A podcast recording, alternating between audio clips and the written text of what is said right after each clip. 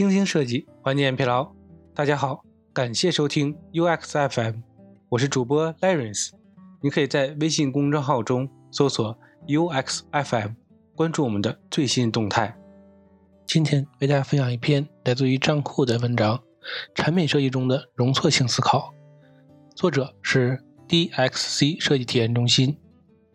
使用互联网产品过程中呢，会有很多因素啊，造成了操作错误或者失误，导致呢无法顺利完成任务，或者呢完成任务的效率很低。产品自身所具备的容错能力啊，对于各种使用场景的有效覆盖，可以提升产品纠错效率，降低呢用户操作出现的概率。因此啊，产品的容错性设计是交互设计中重要内容，也是啊提升用户体验不可忽视的一个环节。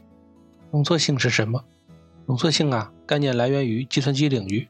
容错性呢，是指计算机系统啊，在发生故障情况下，依然能够保证系统正常的运行。计算机啊，这种保证系统正常运行的能力呢，也被称为容错能力。为什么需要容错性设计？即使你的产品百分之九十的时间都运行良好，但是如果在用户需要帮助时置之不理，他们呢是不会忘记这一点的。一个产品设计无论多么简单。用户啊，都会难免在使用的过程中呢，因为各种原因而犯错。互联网产品呢，面向用户群体是复杂多样的，教育背景不同，行为习惯差异，复杂的使用场景，都会使得用户的真实操作相比产品设计之初的预期啊，有一定的出入。此外呢，一些产品本身存在着因素，例如呢，产品路径复杂、逻辑不畅等，也有可能啊，造成用户无法顺利完成任务。亦或是完成任务的效率低，出错率高，产品的遇到错误啊，如果不能够及时的纠正，帮助用户挽回损失，或给用户啊带来不好的用户体验，也是产品的一种设计缺陷。因此啊，设计师应该具有良好的容错性设计思维，尽量避免用户错误操作的出现。当用户出现错误操作时呢，帮助用户识别、诊断，及时反馈问题所在。并且呢，提出有效的解决方案，帮助用户啊快速从错误中恢复，最终呢达到使产品更可用、更易用的目的，给用户呢带来更优的用户体验，使用户啊与产品的交流呢更加顺畅。三、容错性的设计方法，互联网的产品容错性设计啊，可以从用户使用产品的三个阶段来考虑，即操作前、操作中和操作后，大致啊。归纳为以下几方面内容：首先，在用户操作前呢，给予正确有效的引导；其次啊，重要的步骤给用户及时有效的提示；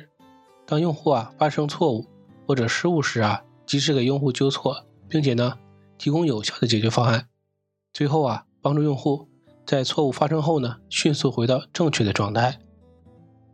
给予用户正确有效的引导，在用户啊开始任务操作前呢。给出用户正确有效的提示，可以减少错误操作的发生。需要注意的是呢，引导啊应尽量醒目，并且呢简单易理解，确保啊能引起用户的注意，并且啊在用户注意到后呢快速获取信息，到有效的防错帮助。产品常见的引导主要针对两种情况，第一种呢是针对于用户新手的功能介绍，不同于曾经使用过产品的用户或者高级用户。新用户啊，首次使用产品的过程啊，其实是一个学习的过程。此时呢，需要让用户快速了解产品的核心功能，以及呢主要的操作，帮助他们呢更快的上手。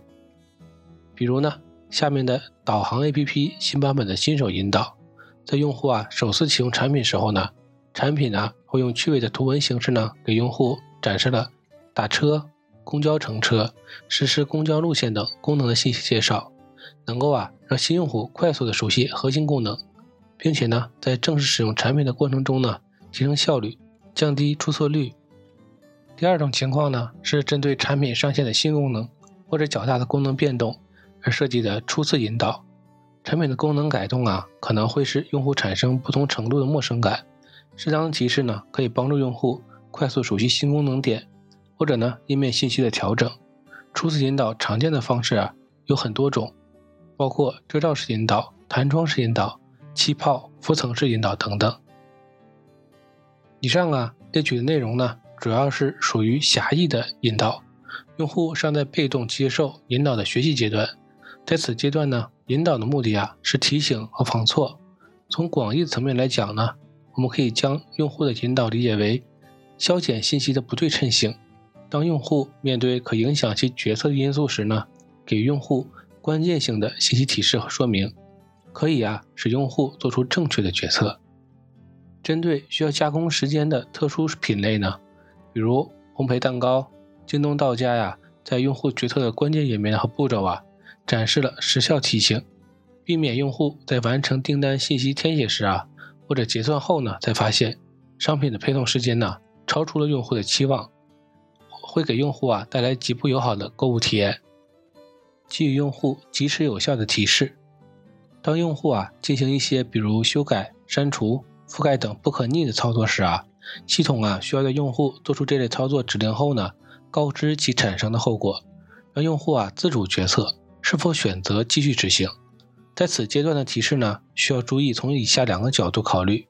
第一个呢是提示的方式，第二个呀是提示的时机。提示的方式，在用户完成任务的操作路径中呢，大部分产品呢首先会选择以弹窗的形式啊对用户进行信息提示。弹框呢可以分为模态弹窗和非模态弹窗两大类。主要呢区别在于是否强制用户进行交互操作，如何选择适合的弹窗呢？对用户进行提示，要根据啊提示信息优先级和视觉的权重大小，同时啊要清楚不同类型的弹窗适合的场景。模态弹窗呢是较重的提示方式，在用户进行重要且有风险操作时啊可以优先考虑使用。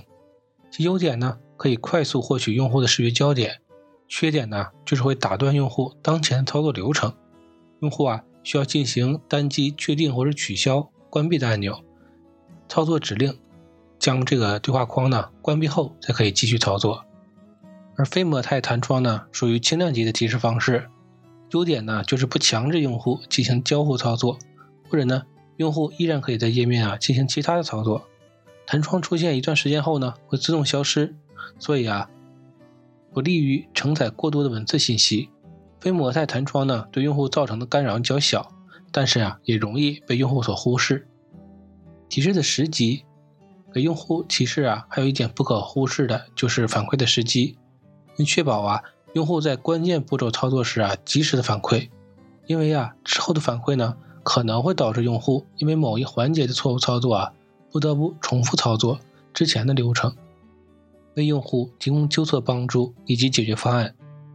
一旦用户啊出现错误或者失误操作情况，系统啊需要为用户及时的提供纠错帮助，以及呢有效的解决方案，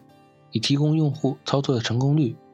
关于纠错文案的表达呀，应注意尽量简洁清晰、精炼准确，避免使用难懂的说语，不要在出错信息中使用威胁或者责备的语气。应主动识别用户的情感状况，语气友好。让用户感觉到情感的支持，尽量啊为用户缓解因操作失误产生的挫败、焦虑等负面情绪。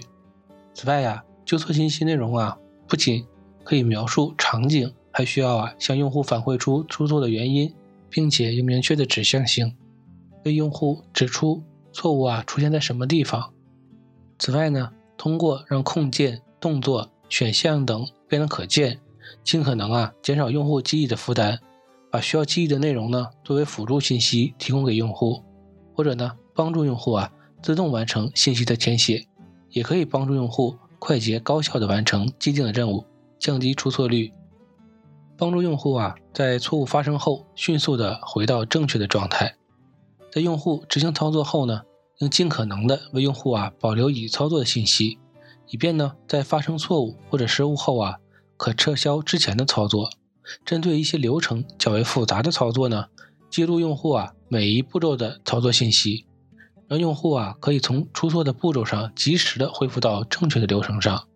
或者呢恢复到距离错误操作最近的步骤，可有效的帮助用户啊挽回损失。总结一下，以上啊就是关于互联网产品中容错设计的概念、重要性以及设计方法的一些阐述和思考。在产品设计的实际应用中呢，可以模拟使用场景，对目标用户使用产品真实操作进行行为的观察，分析对比啊产品设计的操作路径与用户啊真实操作的差别，发现呢并收集用户可能发生错误或者失误操作的关键步骤，验证啊产品的容错能力是否达到有效的覆盖。同时呢，也要通过产品数据的对比分析啊，得出用户操作错误及失误的真实原因，指导并提升产品的容错能力，设计优化。进行不断的提升产品的可用性和易用性。今天的内容就到这里了，让我们期待下期的精彩内容。你可以在播客的文稿中找到我们的联系方式，欢迎给我们投稿或者提出建议，让我们一起把节目做得更好。